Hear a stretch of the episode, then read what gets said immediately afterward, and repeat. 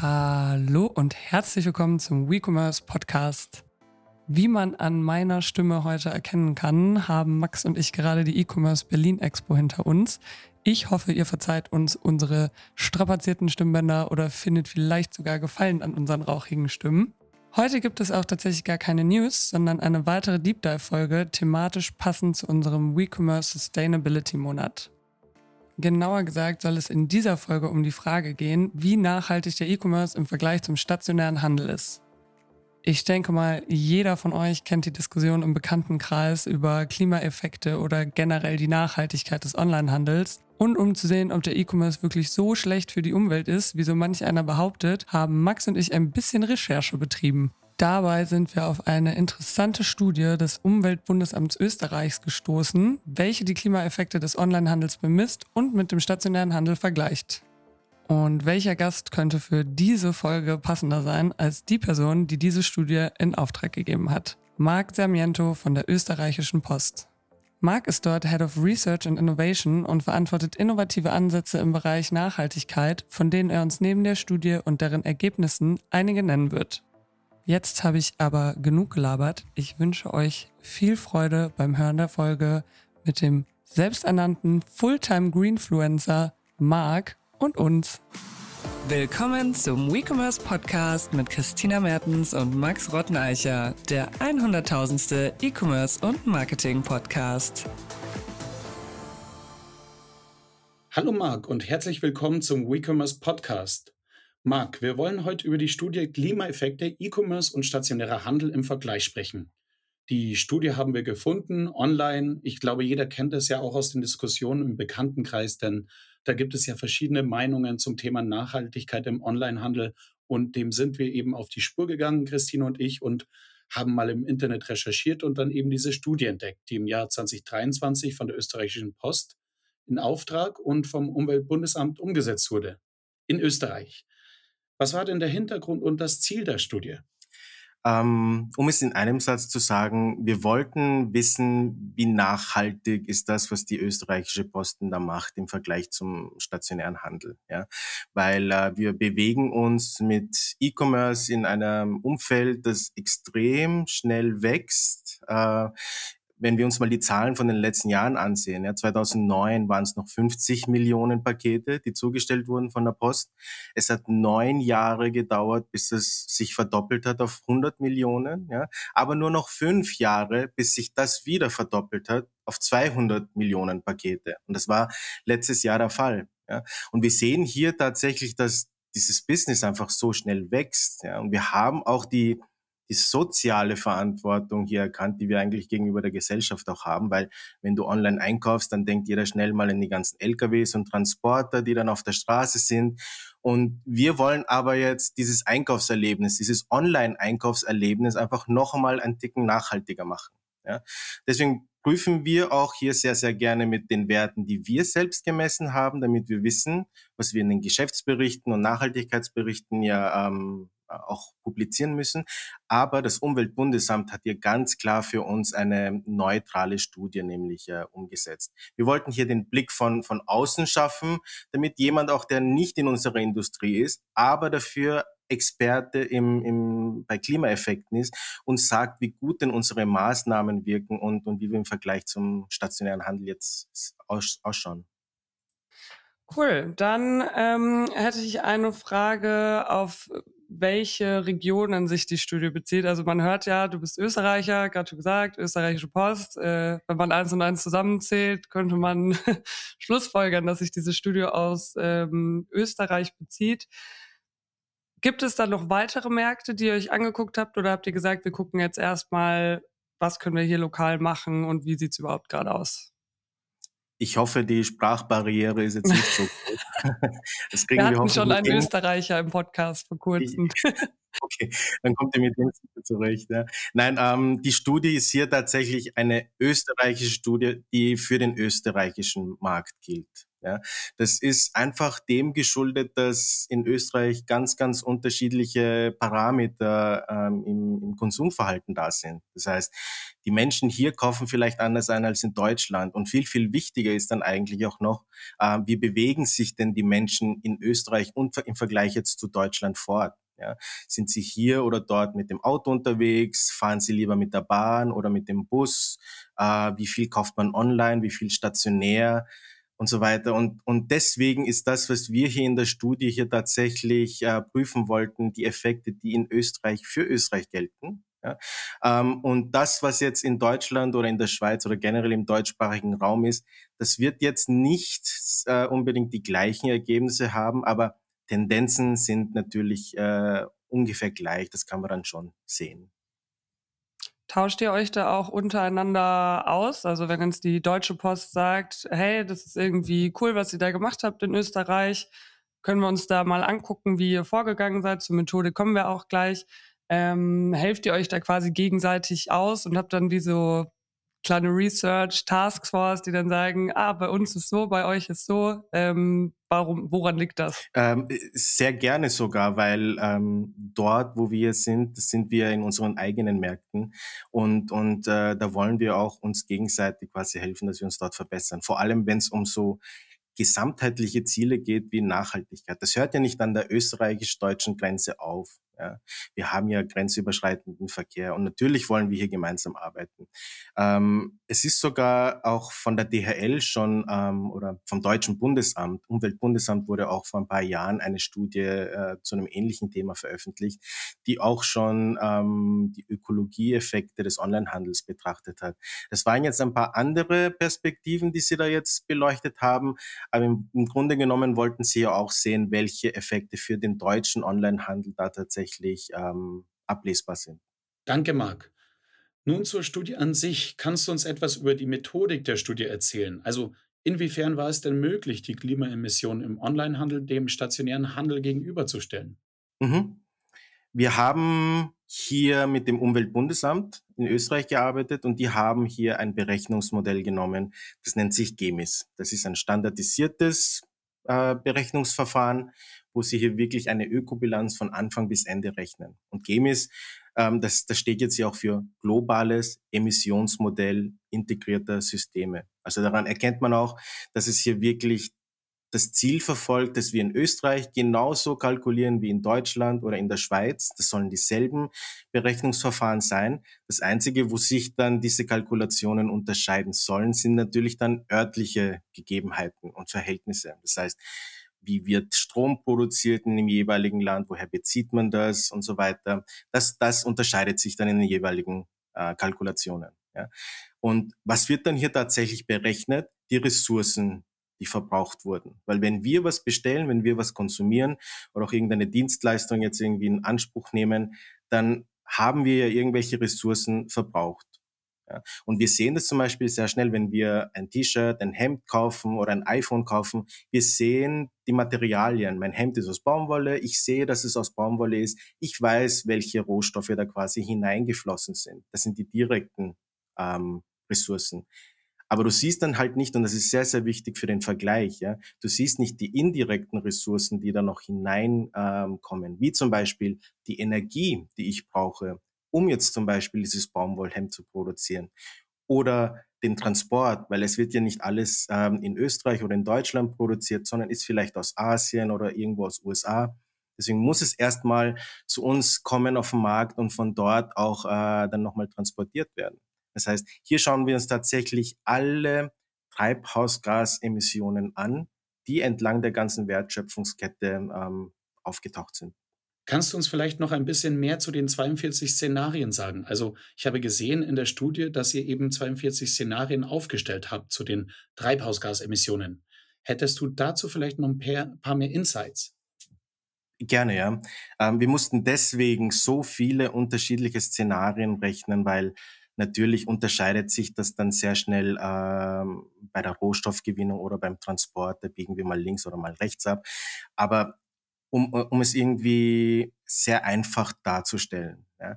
Wir haben hier versucht, Äpfel mit Äpfeln zu vergleichen. Und wie sieht dieser Apfel aus? Der Apfel ist hier ein Produkt, das ich einkaufe. Ja, das ist hier quasi so diese funktionelle Einheit. Und ich messe dann, welche Emissionen hat dieser Apfel jetzt tatsächlich denn verursacht? Ja, welche Emissionen habe ich verursacht, wenn ich ein Buch irgendwo bestelle oder selbst irgendwo in, in ein Geschäft gehe und dort einkaufe? Ja. Und die Szenarien, diese unterschiedlichen Szenarien, die unterscheiden sich dann natürlich genau dort, wo die Menschen wohnen und wo sie einkaufen. Das heißt, ich habe städtische Gebiete und ich habe ländliche Gebiete. Ja. Was ist gleich, und das ist das, was wir wirklich in allen Szenarien gleichgelassen haben, die Emissionen, die für die Produktion und den Transport bis nach Österreich angefallen sind. Weil es ist dann natürlich egal, ähm, wie es nach Österreich gekommen ist. Bleibt ja gleich. Onlinehandel und stationärer Handel, das, das hat dann, das kommt aus demselben Land, wird genau aus demselben Werk dann produziert.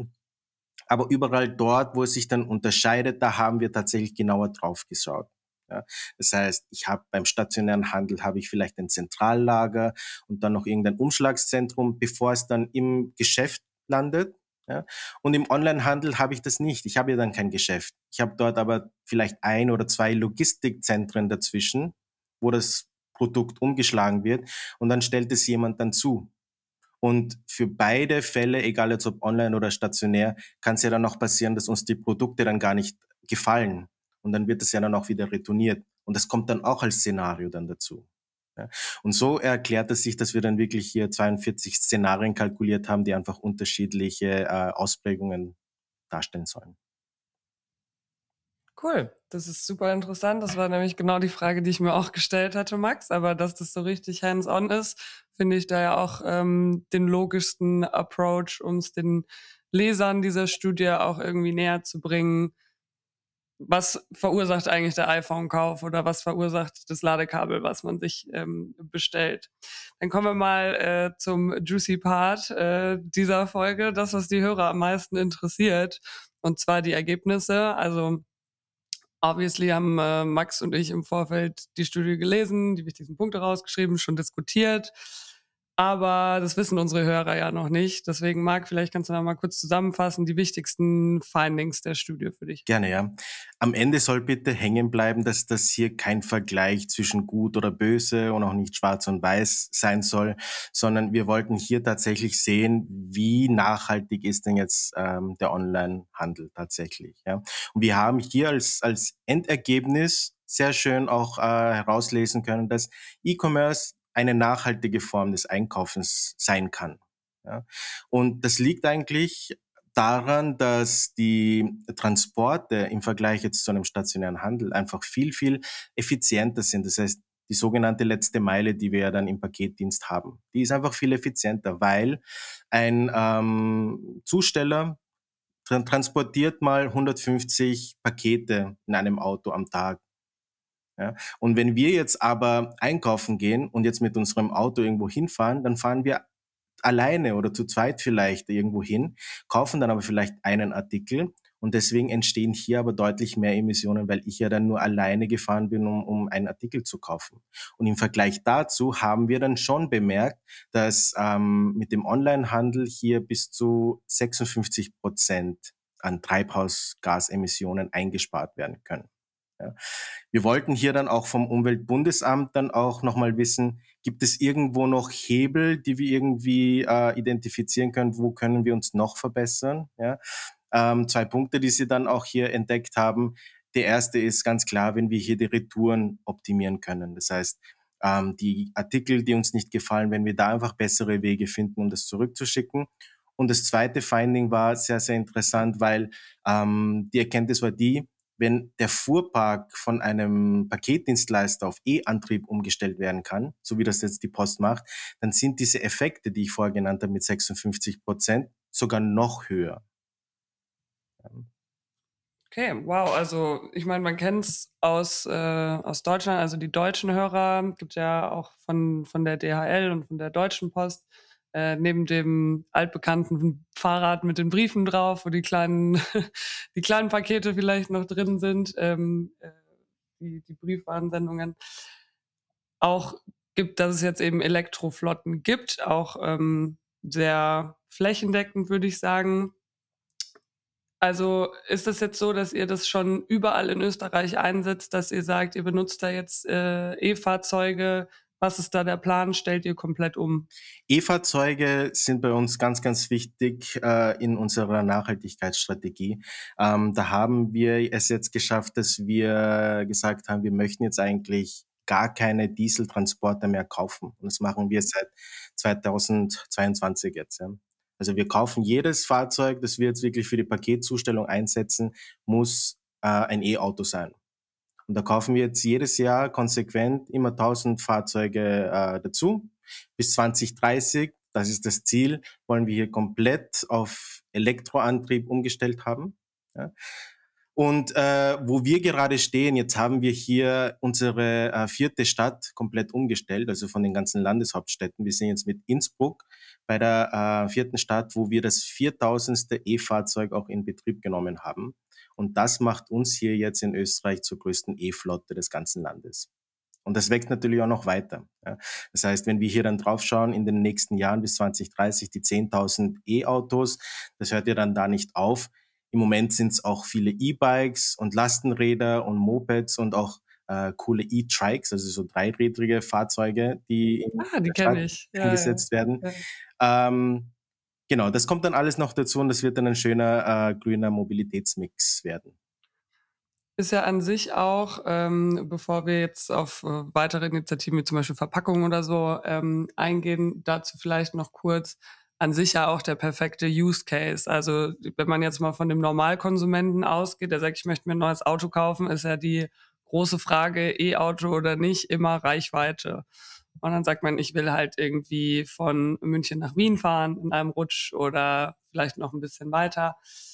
Und äh, das Ladethema ist da ja ein großes Ding. Aber ich kann mir halt vorstellen, dass das in den Städten ja eigentlich der perfekte Use Case ist, weil man eben nicht so lange Strecken am Stück fährt. Man hat viele Lademöglichkeiten.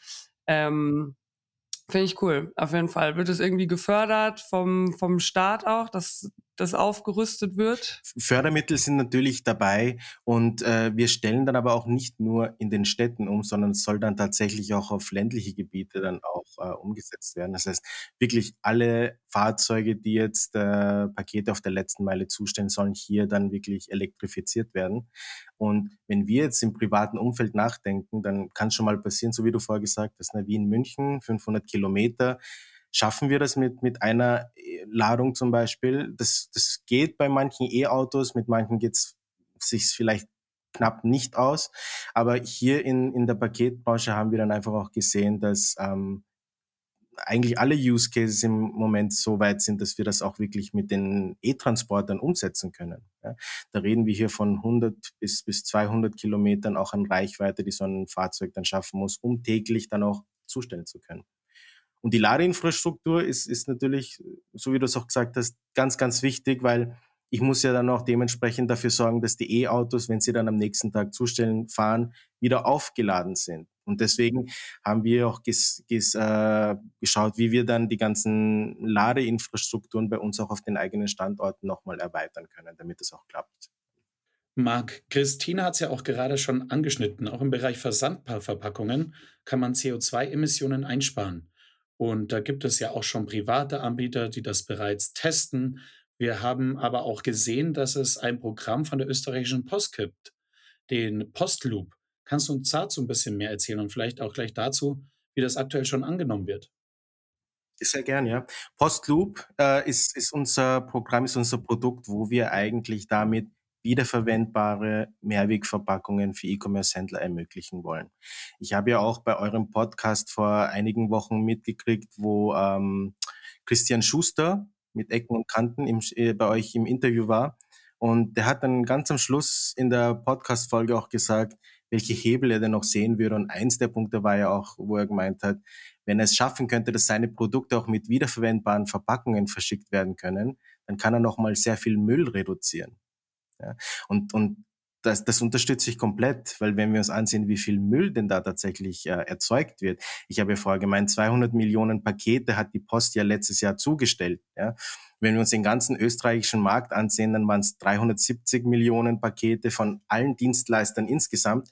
Bedeutet dann am Ende des Tages natürlich auch, dass 370 Millionen Kartons irgendwo mal im Altpapiercontainer oder im Restmüll landen. Das ist eine extrem hohe Zahl. Ja.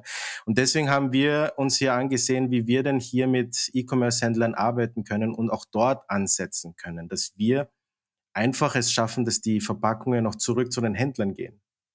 Und mit Postloop haben wir das geschafft. Wir haben, ähm, wir bieten jetzt für E-Commerce-Händler diese Verpackungen an. Sie erhalten sie. Das ist dann ganz normal wie bei der Einwegverpackung bei Ihnen im Lager. Wenn ihr dann was bestellt, dann könnt ihr auch äh, auswählen, ob ihr so eine Mehrwegverpackung haben möchtet. Ja? Und der E-Commerce-Shop muss dann nur noch diesen Wunsch erfüllen und es tatsächlich dort hinein verpacken. Wenn ihr dann die Ware erhält und äh, auch die, die Ware dann auspackt, dann dürft ihr hier natürlich die Verpackung nicht wegschmeißen. Also das sollte dann bitte auch wieder zurückgehen. Und wie funktioniert das? Indem die Kartons und die ganzen Taschen sich ganz klein zusammenfalten lassen und so dann auch in den Briefkasten wieder eingeworfen werden können. Ja. Über den Briefkasten sammeln wir dann die ganzen leeren Verpackungen ein und bringen sie dann wieder danach zurück zum E-Commerce-Shop. Und so beginnt der Kreislauf von vorne. Und äh, so schaffen wir es auch, dass Kartons zum Beispiel zehnmal wiederverwendet werden können und diese Versandtaschen auch bis zu 30 Mal wiederverwendet werden können. Das ist wirklich spannend, auch gerade wie ihr es gelöst habt, eben das große Thema, wie bringe ich die Kunden dazu, diese wiederverwendbaren Verpackungen auch wieder zurückzubringen und das Ganze in den Kreislauf zu bringen. Kannst du uns vielleicht auch ein bisschen mehr dazu erzählen zu den Kunden? Also ähm, vielleicht da auch schon ein paar nennen, die da bereits teilnehmen in Österreich. Ähm, also es ist, wenn wir Kunden sagen, dann gibt es natürlich hier zwei Perspektiven auf die Kunden. Einerseits die Händler und andererseits die Konsumentinnen. Ja. Es gibt hier ganz, ganz viele Händler, die das jetzt gerade in Ausarbeitung haben und auch ein paar, die es jetzt schon live haben. Und da sind zum Beispiel auch Händler dabei, die Handys verschicken. Ja, wenn ihr ein Handy bestellt, ein iPhone, ein Samsung-Handy, was auch immer, dann könnt ihr irgendwo dieses Häkchen beim Checkout setzen und sagen, bitte schickt mir das in so einer Post-Loop-Verpackung zu. Was passiert dann hier? Ähm, ihr zahlt hier an der Stelle einen Pfand. Ähm, der beträgt dann zum Beispiel 2,50 Euro beim Checkout-Prozess. Den zahlt ihr mal mit zu dem iPhone. Ja? Und wenn ihr das iPhone dann erhalten habt und es dann auch behalten habt und ihr schickt diese leere Verpackung dann zurück, dann erstattet euch dieser Händler dann auch wieder die 2,50 Euro an Pfand zurück. Ihr kriegt das dann auf die nächste Handyrechnung gut geschrieben. Das heißt, so so belohne ich auch die Konsumentinnen, die tatsächlich an diesem Programm teilnehmen, weil sie ja gesagt haben, bitte schick mir das in so einer Verpackung, ich möchte nachhaltiger einkaufen. Cool, vielleicht ist das ja irgendwann auch, mh, hm, könnte man es auch zu einem Zwang machen. Das, also ich mag eigentlich den Begriff nicht, das klingt immer so doof, aber wer weiß, manchmal muss man ja die Menschheit zu ihrem Glück zwingen. Vielleicht äh, wird das irgendwann die einzige Option sein, dass die wir halt bei Flaschen. Ich weiß nicht, wie das in Österreich ist, aber wir haben auch ein riesiges Pfandflaschensystem in, in Deutschland, Österreich glaube ich auch. Ähm, da zahlst du es ja automatisch mit. Ich kann ja nicht an die Kasse gehen und sagen, ich hätte gerne diese Cola Zero, aber die 25 Cent Dosen Pfand möchte ich gerne nicht zahlen. ähm, Wäre natürlich cool, wenn es die Leute freiwillig machen, langfristig, wenn es eine gute Lösung ist. Kann man sich natürlich auch überlegen, ob da auf staatlicher Seite dann einfach mal gesagt wird, so, das Thema gehen wir jetzt an und das ist jetzt einfach verpflichtend. Du hattest vorhin äh, zwei Hebel genannt, in denen ihr noch nachhaltiger werden könntet. Das eine war eben letzte Meile, ähm, Elektroflotte und dann hattest du mal kurz Retouren eingeschnitten. Da wollte ich, ähm, also abgesehen von jetzt den Versandverpackungen, fragen, ob es da noch weitere Initiativen gibt, die ihr ange, angestoßen habt zum Thema nachhaltiger werden. Also neben neben Retouren oder weitere Sachen bei Retouren und überhaupt und sowieso? Ja.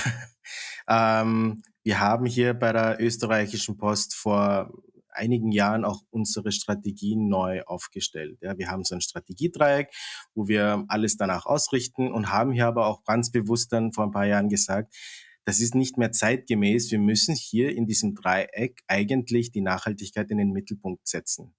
Das heißt, alle unsere Aktivitäten, die äh, ursprünglich nur auf die drei Säulen eingezahlt haben, müssen jetzt am Ende auch auf alle Nachhaltigkeitsziele einzahlen. Mhm. Das heißt, das ist dann quasi unser Anspruch darauf. Ja. Und um vielleicht ein paar Beispiele zu nennen, damit das auch greifbar ist, wie, wie dann diese Nachhaltigkeitsziele ähm, erreicht werden können. Ähm, wir haben ja vorher die E-Flotte angesprochen, die braucht ja Strom. Woher kriegen wir diesen Strom? Na, ganz einfach, indem ich am Anfang vielleicht umstelle und alles auf Grünstrom umstelle. Das heißt, das ist dann Strom, das immer aus erneuerbaren Energien hergestellt wird. Das ist der erste Schritt. Mhm. Ja. Aber dort war dann für uns auch nicht, äh, äh, nicht genug, sondern wir haben auch gesagt, können wir irgendwo auf unseren ganzen Standorten auch Photovoltaikanlagen installieren und aufstellen. Ja? Weil dann können wir den Strom vielleicht sogar auch auf unserem Gelände selbst produzieren. Oh, wow. Mhm. Ihr müsst euch ja vorstellen, so ein Logistikzentrum, das ist ja relativ groß. Da reden wir hier von Standorten, die teilweise mehr als 10 oder 20.000 Quadratmeter haben. Wir haben dementsprechend auch viel Dachfläche, wo wir sowas auch aufstellen können. Ähm, und mittlerweile haben wir auch schon äh, 27 solcher Photovoltaikanlagen in Österreich aufgestellt. Die produzieren auch ähm, 9 Megawatt Peak an Leistung. Das reicht bei weitem noch nicht. Ja. Wir wollen hier jetzt auch nochmal verdoppeln. Das heißt, es kommen in den nächsten Jahren noch viele, viele Anlagen dazu. Aber überall dort, wo es einfach nicht geht, das, da schauen wir zumindest, dass Öko, äh, Grünstrom äh, bezogen wird. Cool. Das ist das Erste. Und das Zweite ist, die Dächer habe ich jetzt auch ähm, angesprochen. Wenn ihr mal in Tirol seid, sagt mir Bescheid. Es gibt in, Inns äh, in, in, in Fomp gibt's ein Logistikzentrum bei uns. Ähm, da haben wir auf dem Dach so ein ähm, Biotop äh, angelegt. Das heißt, es wird ja dann natürlich immer wieder davon geredet, dass äh, Bodenflächen versiegelt werden und so weiter. Und wir haben jetzt hier mit der Uni Innsbruck zusammengearbeitet und geprüft, schaffen wir es, dass, ähm, dass wir einfach auch mehr Biodiversität wieder zurückbringen können, dort wo wir sind. Ja? Und da haben wir es tatsächlich geschafft, auf unserem Dach dann auch so ein, ein, ein Geflecht, so ein Netzwerk aus natürlichen, aber auch aus künstlich geschaffenen Lebensräumen da jetzt aufzustellen. Also was, was kann man sich darunter vorstellen? ganz, ganz viele Pflanzenarten. Über 60 Pflanzenarten haben wir da jetzt neu angesiedelt und auch gefunden. Und das, die Zahl musste ich mir auch nämlich genauer ansehen. Über 1000 Insektenarten haben wir dort innerhalb des ersten Jahres gefunden. Ja, davon 100, äh, davon 51 äh, Schmetterlingsarten. Krass. Und unser Lieblingsschmetterling, den wir dort gefunden haben, der ist Zitronengelb. Postillion. Das ist das neue Wappentier. ja. Und ähm, es muss nicht im, immer irgendwie nach grün aussehen, was so eine ähm, grüne Maßnahme ist. Wir haben auch hier zum Beispiel ähm, eine Tochterfirma, die heißt Systemlogistik und die beschäftigt sich auch hier mit Lagerhaltung und Fulfillment. Das heißt, wie, wie kommen die Waren, die jetzt im Lager sind, dann zu den Endkundinnen? Ja? Und die haben hier zum Beispiel in der Nähe von Wien einen Standort errichtet, wo wir ein, einen Autostore, eine Autostore-Anlage errichtet haben. Ich weiß nicht, ob ihr das kennt, aber es ist so ein ich, Ja, Max wahrscheinlich nicht. du kennst es, Christina, wahrscheinlich. Ja, oder? ja, ja, ja. Es ist so eine Hightech-Anlage, die ähm, Roboter hat und diese Roboter heben und, und, und senken dann Behälter in so einem kubusartigen Geflecht. Ja? Und da ist auf, auf sehr, sehr kleiner Fläche, also wir reden hier von 800 Quadratmetern Fläche, sind da 30.000 Behälterplätze, die dort äh, kommissioniert und eingelagert werden können. Und was hat das jetzt mit Nachhaltigkeit zu tun? Na, ganz einfach. Ich brauche jetzt viel weniger äh, Platz im Vergleich zu einem Hochregallager und kann aber dafür auf derselben Fläche zum Beispiel viermal so viel einlagern mit diesem Autostore wie vorher.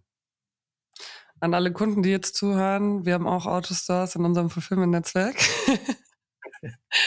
auch äh, oft deutlich günstiger in den Pickpreisen, weil halt keine menschliche Komponente mehr beim Pick und äh, beim Pick-Prozess involviert ist. Aber finde ich sehr cool, falls ähm, wir uns das mal anschauen dürfen, wenn wir mal in der Nähe sind, sehr gerne. Sonst, Max, mein Angebot an dich oder auch für dich, Marc, auch wenn du es schon kennst, können auch gerne mal einen von unseren Autostars äh, besuchen. Marc, du hattest vorher schon darüber gesprochen, dass bis 2030 die komplette Lieferflotte elektrifiziert sein soll. Gilt das dann auch für euer generelles Ziel, dass ihr bis dahin klimaneutral sein wollt? Oder habt ihr dann ein anderes Ziel? Oder was habt ihr eigentlich da euch für ein Ziel gesetzt? Ähm, wir würden natürlich total gern sehr schnell klimaneutral sein, aber unser Business ist nun mal so gestaltet, dass wir die Ware erhalten, wie sie transportieren sollen. Und wir können natürlich den Prozess dann nicht mehr beeinflussen, wie jetzt ein Fulfillment-Dienstleister vorgelagert die ähm, Kommissionierung und Verpackung da organisiert. Ja. Aber was wir uns jetzt intern zum Ziel gesetzt haben, das sind Dinge, die wir beeinflussen können, ist, wir sind ja schon seit ähm, 2011 sind wir schon CO2-neutral in der Zustellung. Ja. Wir wollen bis 2030 CO2-frei sein. Und das ist wirklich für die letzte Meile in ganz Österreich mit allen Fahrzeugen, wo wir zustellen. Das ist unser Ziel. Net Zero ist dann auch natürlich unser Ziel, komplett klimafrei bis 2040 als äh, österreichische Post.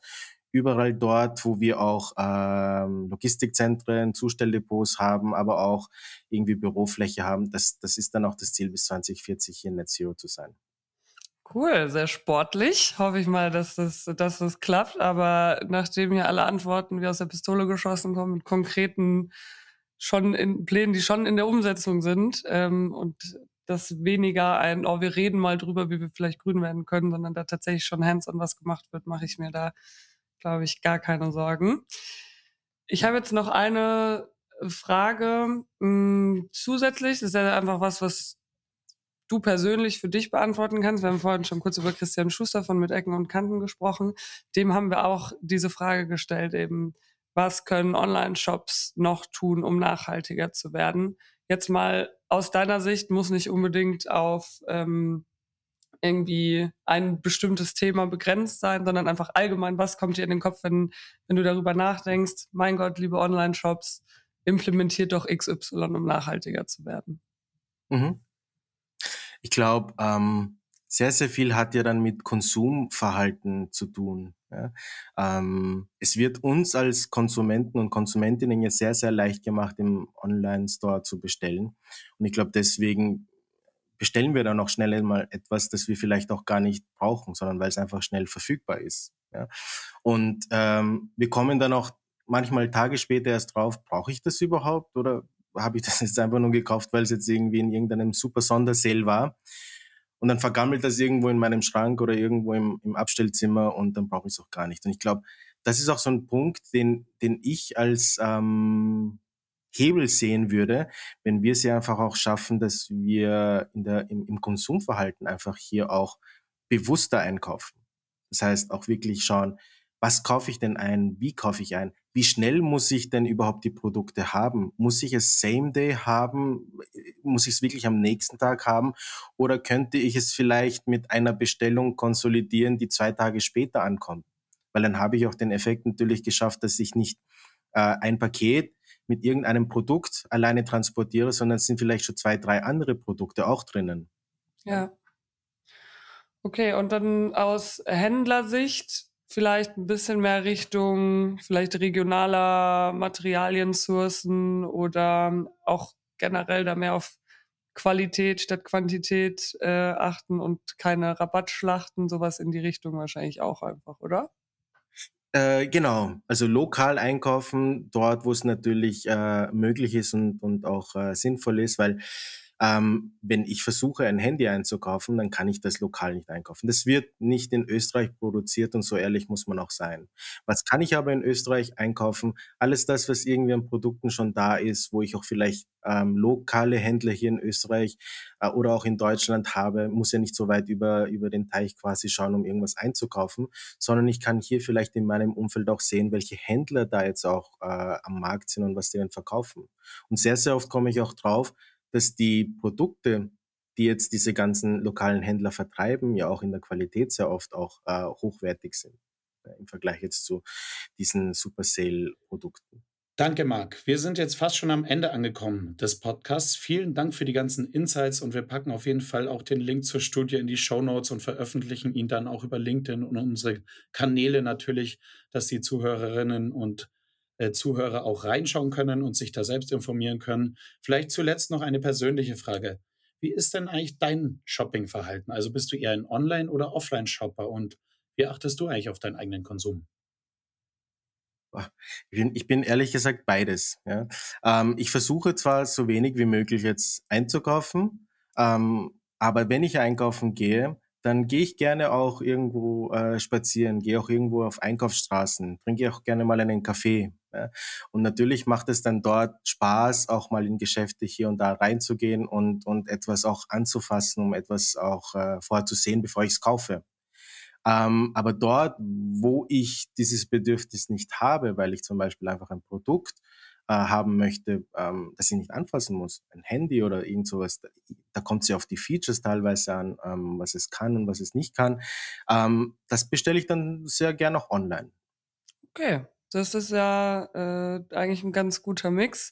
Wir haben auch äh, Ergebnis in der Studie war ja auch, dass eigentlich die perfekte Klimabilanz dadurch zustande kommt, wenn man sowohl stationär als auch online einkauft. Ich glaube, der Schlüssel ist einfach nichts kaufen, was man nicht unbedingt braucht. Aber wie du schon gesagt hast, leben wir in einer Konsumgesellschaft, kann man nur hoffen, dass da ein bisschen Umdenken stattfindet und vielleicht auch auf Händlerseite und staatlicher Seite ein paar Maßnahmen erfolgen, um vielleicht uns, oder schließe ich mich auch mit ein, vielleicht umzuerziehen, vielleicht nicht unbedingt bei Temu oder Shein bestellen. Wir hatten es in der letzten Folge, wer noch mal reinhören will. Wer irgendwo ganz tief in sich drin ein kleines grünes Herz hat oder ein kleines gelbes Herz, ähm, der soll da vielleicht noch mal äh, beim, beim Waren, Warenkorb abbrechen. Cool, Marc, dann vielen, vielen Dank für deine Zeit. Ähm, schön, dass du dir unsere Raspy-Stimmen angehört hast, äh, die jetzt nach zwei Tagen Messe eben lediert sind.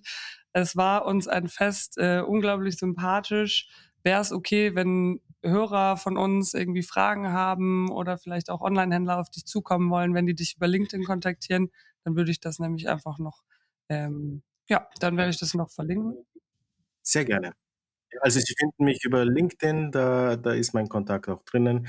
Äh, gerne auch über die Post.at-Seite, dann ähm, gibt es auch die Kontaktpersonen. Aber wenn Sie möchten, können Sie mich über LinkedIn auch gerne kontaktieren. Super, dann packe ich das noch in unsere sogenannten Show Notes. Ähm, cool. Vielen lieben Dank. Das war's dann auch schon. Haben wir viel gelernt. Studio wird auch verlinkt. Ähm, und äh, Max und ich trinken jetzt gleich noch ein bisschen Tee. Checkout. Das war der WeCommerce Podcast mit Christina Mertens und Max Rotteneicher. WeCommerce ist ein Original Podcast produziert von Christina Mertens und Max Rotteneicher. Skript und Recherche Christina Mertens und Max Rotteneicher. Redaktion und Dramaturgie Christina Mertens und Max Rotteneicher. Executive Producer Christina Mertens und Max Rotteneicher. Archivrecherche Christina Mertens und Max Rotteneicher. Sounddesign Christina Mertens und Max Rotteneicher. Sprecherinnen Christina Mertens und Max Rotteneicher. Mit einem besonderen Dank an Christina Mertens und Max Rotteneicher. Folgt uns auf der Streaming-Plattform eurer Wahl und auf YouTube, Instagram, Twitter und LinkedIn, um keine neue Folge zu verpassen.